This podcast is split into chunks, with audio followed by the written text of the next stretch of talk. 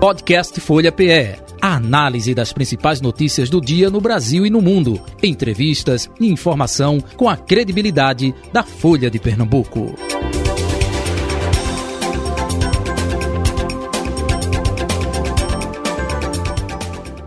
Folha Política. Hoje encerrando a série de sabatinas com candidatos e candidatas ao Senado Federal. E hoje encerrando com a nossa convidada, Tereza Leitão, do PT, ela que faz parte da chapa encabeçada por Danilo Cabral, do PSB. Um resumo do currículo da candidata. A candidata a senadora por Pernambuco, Tereza Leitão, é professora, sindicalista e está no quinto mandato como deputada estadual tem uma atuação destacada em pautas que tratam de educação, direitos da mulher e da população LGBTQIA+, serviço público, cultura, direitos humanos. Tereza é líder do PT na Assembleia Legislativa e coordenadora do Setorial Nacional de Educação do Partido dos Trabalhadores. Foi fundadora e ex-presidente do Sindicato dos Trabalhadores e Trabalhadoras em Educação de Pernambuco, o Sintep e, como eu disse, hoje é a candidata ao Senado Federal na chapa encabeçada por Danilo Cabral, do PSB. Candidata Tereza Leitão, seja bem-vinda. Bom dia para a senhora, ao estudo da Rádio Folha FM e também à redação integrada da Folha de Pernambuco. Bom dia, Jota. Bom dia a todos os ouvintes da Rádio Folha. Bom dia às nossas duas entrevistadoras que já estão aqui, Roberta Jugman e Carol Brito. É um prazer estar aqui e não deixo de saudar e elogiar a Rádio Folha por fazer esse rodízio com todos nós, candidatos e candidatas ao Senado. Hoje, Importante para o eleitor. Hoje eu sou o gênero aqui minoritário, né? Roberta Jugma e Carol Brito, bom dia, sejam bem-vindas. Bom dia, Jota, bom dia, Roberta, bom dia, Tereza, é um prazer estar aqui com vocês. Bom dia, Jota, bom dia, Carol, bom dia, candidata Tereza Leitão. Vamos à, à última rodada, acabando a sabatina, fizemos com o governador Fizemos os candidatos a governador, os candidatos a vice e agora os candidatos ao Senado. Eu acho que cumprimos um grande papel. É isso Sem aí. dúvida. Comece, Carol Brito. É, deputada, a senhora apoiou é, a candidatura de Marília Reis em 2018 para governadora. Essa é, candidatura acabou não indo para frente. A senhora também apoiou Marília Reis para a prefeita do Recife em 2020. É, recentemente, a senhora afirmou que quem viveu a campanha de Marília para a prefeita como eu vivi, sabe que ela será um retrocesso. O que é que aconteceu na campanha para a prefeitura do Recife que fez a senhora mudar de opinião sobre a candidatura de Marília? Eu apoiei a pré-candidatura de Marília em 18, porque nós achávamos que o PT poderia ter uma candidatura própria. Depois, diante da prisão de Lula, diante da necessidade de alavancar a candidatura de Haddad, acatamos uma aliança informal com o PSB em 2020 foi a vez do PT apresentar uma candidatura que eu tentei influenciar o máximo possível. Eu acho que as, as propostas e a identidade petista em 2020 significaram para mim um retrocesso naquilo que a gente defende como protagonismo do PT. A candidata não queria usar vermelho, a candidata não queria destacar os símbolos do PT, quase que Lula não aparece no guia. E algumas propostas, sobretudo relacionadas à educação, eu, como coordenadora nacional do setorial de educação do PT, acho que não é aquilo que a gente pensa para a educação como petista, que é uma pauta muito cara ao nosso partido. Tentei viver por dentro, nem vivi muito. Mas acho que isso é uma página virada, Carol.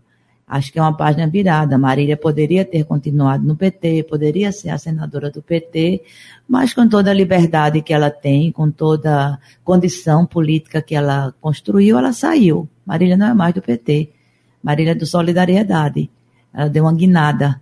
E acho que a campanha de 20 já está inscrita nos anais da política né, é, municipal foi uma campanha que a militância do PT se destacou muito, mas infelizmente não teve a vitória que poderia ter tido. Seria uma vitória política importante, mas a candidata não ajudou. Roberta? É, candidata, eu queria começar falando de um assunto que está viralizando no momento, como a gente chama, que é um vídeo do candidato e deputado candidato à reeleição, André Ferreira, certo, no interior de Pernambuco. Ele também é líder do governo Bolsonaro, bolsonarista de carteirinha. Ele está no ato no interior e ele fala, saúda a senhora, saúda a Luciana Santos, saúda todo mundo, em comum acordo, todos eles falando, e de repente ele é uma pessoa que é irmão do candidato ao governo do Estado. Vocês, principalmente o PT, crítico, completamente crítico do governo Bolsonaro, crítico do governo é, de Anderson Ferreira. Como é que vocês se sentem? Vale tudo pelo voto, então? Naquele momento, estar naquele recinto com Anderson Ferreira, que vocês dizem que representa o atraso, representa tudo que há de ruim, que é o bolsonarismo, que vocês taxam como a pior coisa que já existiu no mundo. Vale tudo pelo voto? É isso? O evento que você está falando, eu não vi o vídeo, mas pela descrição, deve ter sido um evento na cidade de Gravatar. Exatamente. Pronto, foi um evento das mulheres. Um evento para as mulheres destacarem as pautas das mulheres, tanto que somente ele e o prefeito foi quem falaram de homem. Todas as outras falas foram de mulheres. E eu e Luciana fomos representando a chapa majoritária. O prefeito de Gravatar é do PSB e o vice é do PL. Então foi feito um acordo entre eles para que os candidatos apoiados pela gestão, os candidatos proporcionais, apoiados pela gestão fossem o deputado federal do vice e o deputado estadual do prefeito. E a chapa majoritária é a chapa da Frente Popular, Lula, Danilo e Tereza. André foi, fez uma fala inicial e foi embora. Ele não ficou para o ato. O ato em si ele não ficou. Educadamente nos cumprimentou. E se você observar, sem muita ênfase, apenas por uma questão de educação. Nos cumprimentou, foi embora e o ato seguiu até o final nós fomos convidadas. E não poderíamos chegar lá e dizer ao prefeito, tire seu candidato daqui, só entre se ele sair. É uma questão da cena local e ele se submeteu a ser apoiado pelo prefeito, que apoia Lula, Tereza e Danilo. Agora, deputada, é, como a senhora falou, foi um ato para mulheres, né? E o André Ferreira vice-líder na Câmara de um governo que o próprio PT acusa de ser um governo misógino, que não respeita as mulheres. Isso não pode soar para a militância do PT um pouco contraditório? Não, porque nós fizemos todo esse debate lá.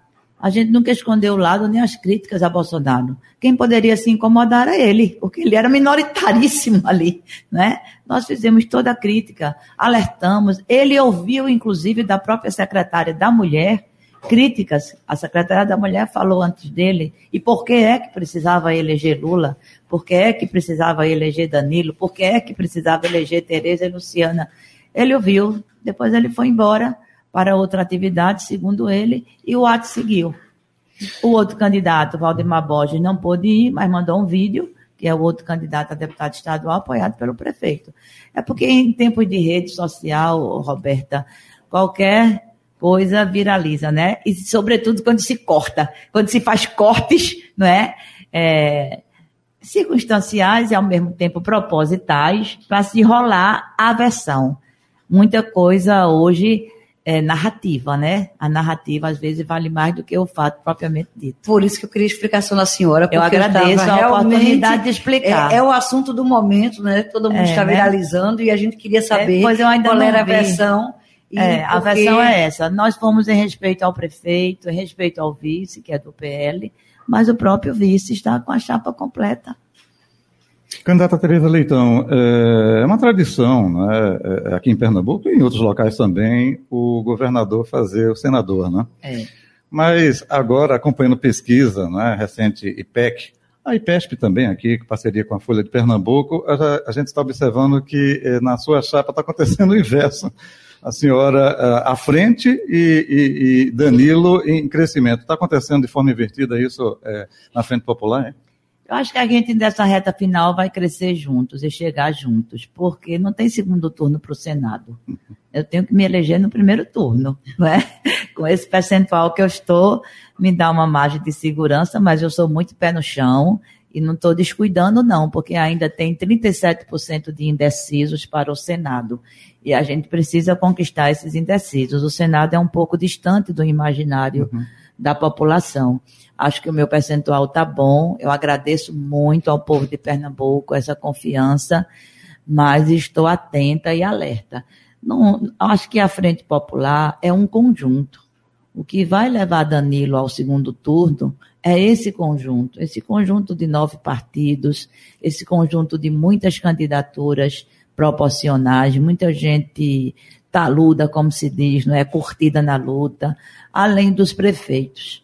Depois do resultado de ontem, eu estou em quatro a cinco grupos de prefeitos. Depois do resultado da pesquisa de ontem, onde Danilo é, subiu de 8 para 11, se você pegar o resultado inicial, ele passou de 6 para 11, portanto, quase que duplicou.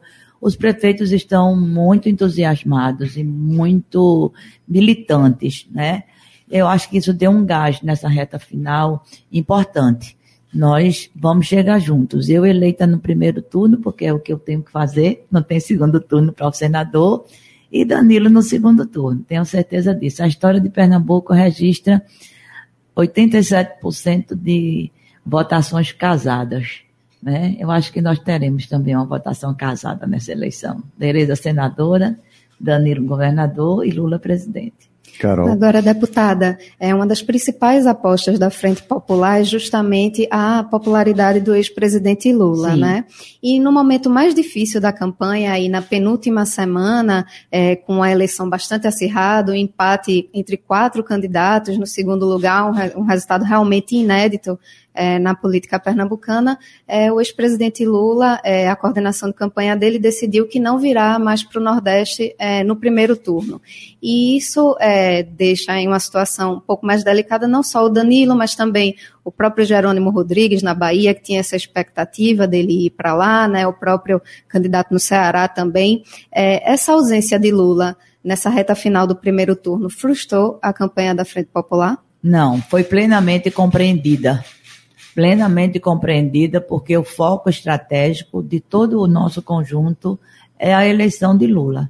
Evidentemente que a alternativa que foi apresentada vai ser muito bem trabalhada. Nós estivemos em São Paulo. Fomos convidados pela coordenação da campanha, não só nós, havia outros candidatos lá também, para conversar com o presidente, para gravar com o presidente e para trazer para nós aqui o compromisso do presidente de que estará no segundo turno em apoio a Danilo, seja como presidente eleito, seja como disputante do segundo turno. O que Lula nos colocou é que falta muito pouco para a campanha ser vitoriosa no primeiro turno, a campanha presidencial. E o conjunto de estados, o conjunto do eleitorado do Sudeste é numericamente bem maior do que o do Nordeste. Lula tem um eleitorado muito fiel aqui no Nordeste, tanto que ele tem mais de 60%, 63, 64. Tem alguns municípios aqui, Carol, que Lula está com 82% de intenção de votos. Então, a, a, fixar a campanha nessa reta final no Sudeste pode significar o que falta para a gente ganhar no primeiro turno. A gente quer ganhar no primeiro turno não é por uma questão de simples vaidade, é uma necessidade do povo. Você vê que a campanha bolsonarista, eu digo sem medo de errar, porque os indícios são esses, está partindo para um nível de violência muito preocupante. Aqui no Recife, uma janela foi, é, levou tiros porque estava com a bandeira do PT. Então, isso levado a uma potência de um segundo turno é muito ruim. O povo não aguenta mais. Internacionalmente, Bolsonaro foi desconstruído. Isso é um vexame para nós. Então, acho que essa estratégia da coordenação nacional, que foi explicada a mim, foi explicada a Danilo, a gente compreende, né? Todo mundo, eu acho que já sabe. Eu acho que essa subida de Danilo, conjugada com a queda de Marília, foi muito relacionada a esta leitura mais nítida de que o candidato de Lula em Pernambuco é Danilo. E acho que os vídeos que nós gravamos anteontem vão ser muito bons para a gente dar essa arrancada final. Começa a ser vinculado quando? Eu acho que eu nem sei te dizer, mas já está nas redes. É, já tem um rolando é, nas redes sociais. Na rede já está rolando. Eu acho que no, no, no programa é que a gente tem que adequar, né? Aquela questão mais de estúdio, ver como é que divide o tempo, mas tem para redes e tem para e tem para guia. E tem um abraço apertado e a confiança do presidente Lula no time dele aqui em Pernambuco. Roberto. Eu ainda não vi o abraço apertado, eu vi só pedindo voto mesmo. Eu vou te mandar, então. Especial. Agora, a senhora vem falando que é a candidata de Lula ao Senado em Pernambuco. Mas eleição é uma caixinha de surpresa, a gente só sabe quem está eleito quando for aberta a urna e tiver a totalização dos votos. Claro. Aí eu queria saber o seguinte: caso é, haja um segundo turno, Bolsonaro, se permanecer presidente, for reeleito. Como, e a senhora foi eleita candidata, é, foi, foi eleita realmente senadora de Pernambuco. Como é que vai ser a relação Tereza Leitão, senadora, com Bolsonaro presidente, hipoteticamente falando? É, bem hipoteticamente, mas a gente tem que trabalhar com todas as matizes. Tereza Leitão é a senadora de Lula. Foi assim que eu me coloquei, porque isso tem uma importância estratégica e simbólica. Mas a senadora eleita será de Pernambuco. Eu estou disputando, inclusive, como senadora de Lula por um conjunto chamado Frente Popular. Sou também a senadora da Frente Popular. Eleita, serei a senadora de Pernambuco, que vou trabalhar pelo meu estado. Uhum. E Bolsonaro vai ter que me engolir ele vai ter que me aceitar como uma senadora de oposição a ele, vai ter que me receber na condição de uma relação institucional e eu vou experimentar a prática que eu já tive aqui no Estado. Nesses meus 20 anos de mandato, Roberta, eu fui oposição e fui situação. Nunca fui uma situação adesista, sempre fui uma situação colaborativa, ajustando, ajudando, contribuindo, e nunca foi uma oposição aloprada. Sempre foi uma oposição também muito serena. Se Bolsonaro se eleger, que Deus livre o Brasil disto. Eu acho que as urnas eletrônicas que ele tanto critica vão gritar democraticamente o fora Bolsonaro no resultado dessas eleições. É, ele terá uma senadora de oposição ciente dos seus deveres, comprometida com o Estado, que vai reivindicar tudo que o Estado precisa. E se ele não atender, vai denunciar também. Candidata Tereza Leitão, quem esteve aqui na segunda-feira foi o candidato Gilson Machado, né? Ele fez uma provocação com a senhora, disse que participou de debates com a senhora e a senhora não tem propostas, é só candidata de Lula, candidata de Lula. Quais são suas propostas para o Senado Federal? Eu queria que o candidato de Bolsonaro apresentasse um materialzinho assim mas ele não apresenta. Pode mostrar para a câmera aí, ó. Já está sendo tá no, aqui, aqui na frente aqui, mesmo, aqui. aqui. Estamos no youtube.com. Diretrizes programáticas, plano estendido Tereza Senadora. Eu fiz esse plano me baseando, primeiro, na minha função de senadora, que não é uma função executiva. Gilson, às vezes, quer atuar como executivo, né? Segundo, observando o plano do governo que eu apoio, o governo estadual e o governo federal. E dentro daqui, com a minha função de senadora, eu organizei quatro diretrizes gerais: desenvolvimento com a inclusão social e sustentabilidade, garantia de direitos e universalização da cidadania, defesa da soberania nacional, das instituições e da democracia, defesa de Pernambuco e fortalecimento dos municípios. Eu sou a única senadora que estou me apresentando como uma senadora municipalista. Não apenas para levar emendas, que isso é uma coisa corriqueira, que eu já faço, inclusive, como deputada estadual, com um valor muito menor, evidentemente, do que o Senado. Mas para responder e corresponder a alguns processos e projetos de lei que estão tramitando e que a Gilson, por exemplo, não soube responder. Eu perguntei a ele no debate o que era que ele achava do contingenciamento do Fundo de Fortalecimento da Ciência e da Tecnologia. Ele disse que ainda não tinha estudado isso. E eu disse a ele, pois eu já estudei. Ele que tem o, o samba de uma nota só. Tereza é do PT, Tereza é do PT. Já tem um senador do PT. E vai ter outra do PT. Não tem dois do MDB hoje? Jabas e, e, e FBC? Ele é que tem ideia fixa.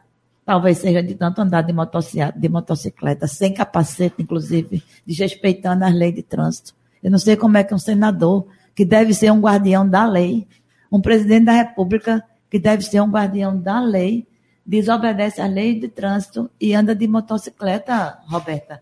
Sem capacete aí adoidadamente. Era isso que Gilson devia se preocupar, e não pelo fato de eu ser senadora de Lula, porque eu sou e o povo está gostando que eu seja. É, Carol. Deputada, é, no seu mandato na Alep, a senhora sempre teve uma posição aí bastante aguerrida, né? É, principalmente em defesa da, da educação e é, também de oposição ao governo Paulo Câmara.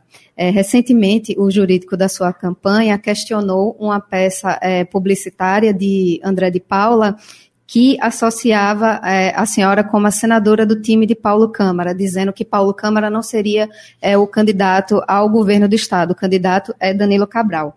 Há alguma tentativa de afastar o governador da sua campanha talvez por conta dessa questão da sua oposição ao governo durante muitos anos? Deixa eu completar durante a pergunta. Um ano, Deixa eu durante um mandato só, né? Deixa eu completar também. Complete. É por conta da rejeição também que representa o governo Paulo Câmara?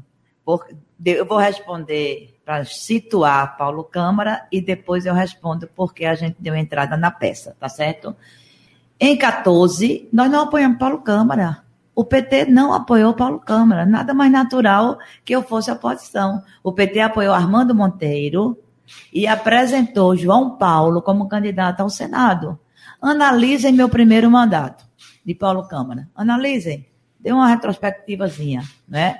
Em 2018, o PT apoiou Paulo Câmara e Humberto foi para o Senado, nessa mesma composição que eu estou hoje, e se elegeu.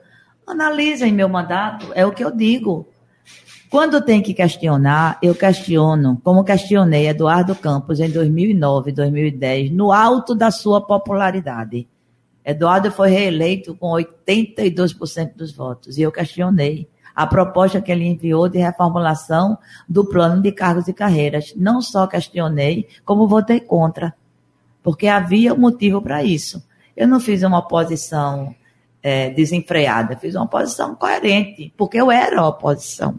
Na hora que o PT, em 2018, apoiou Paulo Câmara, eu sigo o meu partido. Essa é a diferença de mim para algumas pessoas que se dizem petistas, ou que já foram, ou que saíram, ou que estão no PT. Eu sigo as deliberações do meu partido. Luto até o fim pelas minhas posições internamente. Quando perco, perco diante da democracia interna do partido e sigo. Então, segui na condição de base, né? E vocês analisem meu último mandato, o atual, para ver como eu me conduzi durante esses quatro anos. Por que nós botamos isso na justiça? Porque estava sendo trabalhado isso como achincalhe, em oposição ao que a gente diz que é. A gente diz que é o time de Lula.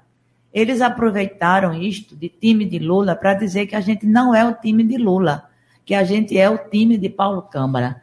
Foi isso que eles fizeram. Nós é, questionamos o achincalhe e o deboche, mas perdemos. Então eles podem continuar dizendo, como eu respondi em um debate, eu estou no palanque da Frente Popular. O governador Paulo Câmara é o vice-presidente do PSB. Por que é que eu vou dizer que Paulo Câmara não está me apoiando? Não, agora Paulo Câmara não é o candidato. Eu tenho que defender no, no tempo curto de uma campanha e no pragmatismo de uma eleição o candidato apresentado pela Frente Popular, que é Danilo Cabral, que também é apoiado por Paulo Câmara. Agora, é, as pessoas acham, né, a oposição acha, que isso pode nos puxar para baixo. Mas isso vai dar um bom debate. Um bom debate, e acho que Danilo Cabral tem os elementos suficientes e necessários para apresentar isso em um debate. Então, foi por isso que nós entramos na justiça, porque eu acho que alguns, algumas candidaturas aqui e acolá perde um pouco a seriedade no contorno da disputa. Claro que a gente tem, tem o, o, o a coisa engraçada, né? A gente não pode. Tem, tem, tem aquela parte de, de fazer um meme, né? Isso tudo bem, mas pelas peças que foram apreciadas pelo nosso jurídico, era uma tentativa de atacar o time de Lula. Aí a gente se sentiu ofendido, porque time de Lula é time de primeira divisão. É time que dribla e faz o gol. Aí a gente vai fazer realmente um gol muito bonito. Mas perdemos. Perdemos e aceitamos, não recorremos, aceitamos. Ele pode continuar dizendo que a gente vai continuar dizendo que é mesmo. Não tem problema não. Roberta Juca. É, candidata, eu fico pensando nessa reta final agora de campanha. A senhora está. Dez dias, né? Dez dias, né? Praticamente quando vir piscar é a eleição. Piscou, chegou. Chegou. É, a senhora está confortavelmente na liderança, mas o seu candidato não está. Qual será a estratégia para, da Frente Popular, nessa reta final, para tentar puxar Danilo, além das peças com Lula, que a gente sabe que vai, foi a grande estratégia aí para São Paulo atrás de Lula, para poder fazer. Nós fomos convidados, viu, Roberta? É, foram convidados. Fomos. Pronto, então lá. Não só nós. Lá nós encontramos o governador de Tocantins e o governador da Paraíba. E outros ainda iriam. Justamente para tratar disso. Olha, não vou poder ir. Para eu ir para um estado, eu teria que ir para outro. Né? São três estados onde a campanha, inclusive, está avançando. A nossa está avançando, a do Ceará está avançando, a de Jerônimo da Bahia está avançando. Segura o tranco lá, que eu vou me segurar aqui. Foi certo. esse o recado que Foi esse o recado. Afora é. esse, é, essa, essas peças com Lula, qual será a grande estratégia? É utilizar o que vocês têm na máquina, a bancada que vocês têm, qual vai ser a grande estratégia para tentar porque agora a senhora tem uma missão de ser uma puxadora de votos do governador, fazendo exatamente o contrário que acontece, que geralmente o governador é o puxador de votos. Como é que vai ser essa estratégia dessa reta final? Porque agora é, é tudo ou nada. Porque se ele não for para o segundo turno, já era. A senhora está eleita, mas ele não. Não, não estou eleita. Não estou eleita. Modestamente, eu não tenho essa força, mas Lula tem. Né? E eu diria o que eu estou dizendo nos palanques: reta final é sebo nas canelas é uma aproximação direta com o eleitor. A gente está fazendo muitas caminhadas e mini carreatas e a aceitabilidade é muito boa, muito boa. Acho que a fase de identificação, nossa, por exemplo, eu e Danilo éramos muito desconhecidos. Eu era muito conhecida e sou muito conhecida em um determinado segmento da sociedade.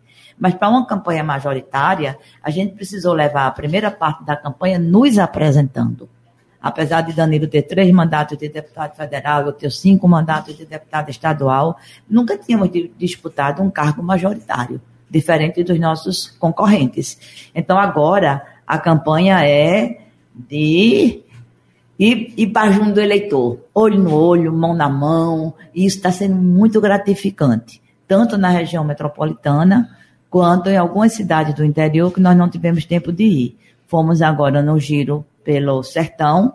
Hoje nós vamos aqui na Mata Sul, que é mais pertinho, fazer três cidades, né? Não perder nenhum debate, nem eu nem Danilo estamos perdendo nenhuma sabatina e nenhum debate para a população nos conhecer, conhecer né, nossas propostas, caminhar de maneira articulada, muito articulada, tanto nos guias, quanto nas visitas, quanto na, nas atividades públicas e a pesquisa está mostrando isso.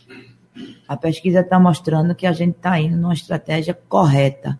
Nós, de fato, não é que a gente esteja usando Lula. Não somos nós que estamos fazendo isso.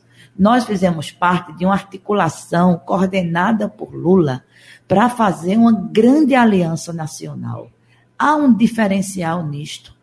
Há um diferencial nesse compromisso. Nosso plano de governo ele tem elementos de perfeita sintonia com o plano de Lula, não apenas no nome, mas na forma de fazer, no conteúdo programático. Então, acho que isso vai nos ajudar muito a estar no segundo turno. Claro que essa rede que você fala é uma rede que não vai ser desperdiçada. Tem mais de 100, acho que tem 118, 120 prefeitos apoiando Danilo. Se dizia que ia pular tudinho, né?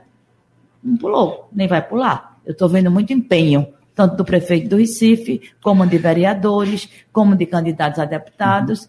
E é o que eu digo no final dos meus discursos. É sempre na canela, minha irmã. Candidata, eh, por conta do tempo, o que a senhora acha a sua opinião com relação ao orçamento secreto? É, porque teve até petista, né, senador, que, que, votou favorável a isso. Qual a sua opinião quando a senhora chegar lá? Eu? Um. Sim, foi de Sergipe, PT de é, Sergipe, é, Rogério, me, Rogério, Carvalho. É, eu, já me, eu, eu achei muito bom a minha posição desta parte sobre o orçamento secreto, porque eu me posicionei contra o orçamento no mérito.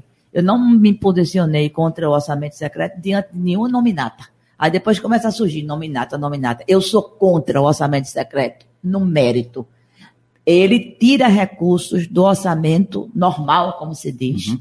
Ele tira recursos da saúde e da educação. Ele gera uma forma tendenciosa, sem transparência, das relações legislativas com o Poder Executivo, que tem que ser feitas negociações. Ele gera privilégios para alguns deputados, que a, a, a assim, a, a guisa de estarem fazendo emendas de relatoria, na verdade, fazem emendas para votar a favor daquilo que Arthur Lira manda, daquilo que o Bolsonaro tem interesse, e isso é uma distorção absoluta em uma peça orçamentária, no papel do legislativo, na condução das políticas públicas Candidata, brasileiras. Vou votar agora, contra. Um minuto para suas considerações finais. Fique à vontade. Muito obrigada pela entrevista, muito obrigada pelas perguntas. Esse plano está nas minhas redes.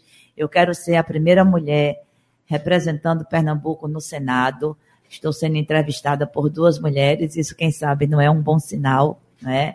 será para mim uma honra, depois de Bárbara Alencar, depois das mulheres de Tejucupapo, depois da Dalgisa Cavalcante, a primeira deputada estadual, depois de Cristina Tavares, uma grande baluarte da democracia, eu chegar ao Congresso Nacional. Estou com Danilo 40 e o nosso time está em campo. Está em campo afinado, está em campo para fazer Pernambuco avançar, está em campo para reconhecer que há gargalos que precisam ser superados. Ok. E tá em Candidata, campo... boa sorte na sua empreitada, um abraço, tudo de bom. Obrigada, obrigada. Por conta do tempo. Agradecendo a Roberta, agradecendo a Carol Brito, a Alfredo Bertini, a Renata Bezerra de Mello, que estiveram com a gente aqui nessas sabatinas, com certeza pela... É Rosental, Pupi Rosental também com a gente, enfim. Edmar Lira. Edmar Lira também, enfim, todos. Carlos todos. Andrade Carlos também. Andrade, olha só. Bem, e assim encerramos o nosso Folha Política. Podcast Folha PE. A análise das principais notícias do dia no Brasil e no mundo. Entrevistas e informação com a credibilidade da Folha de Pernambuco.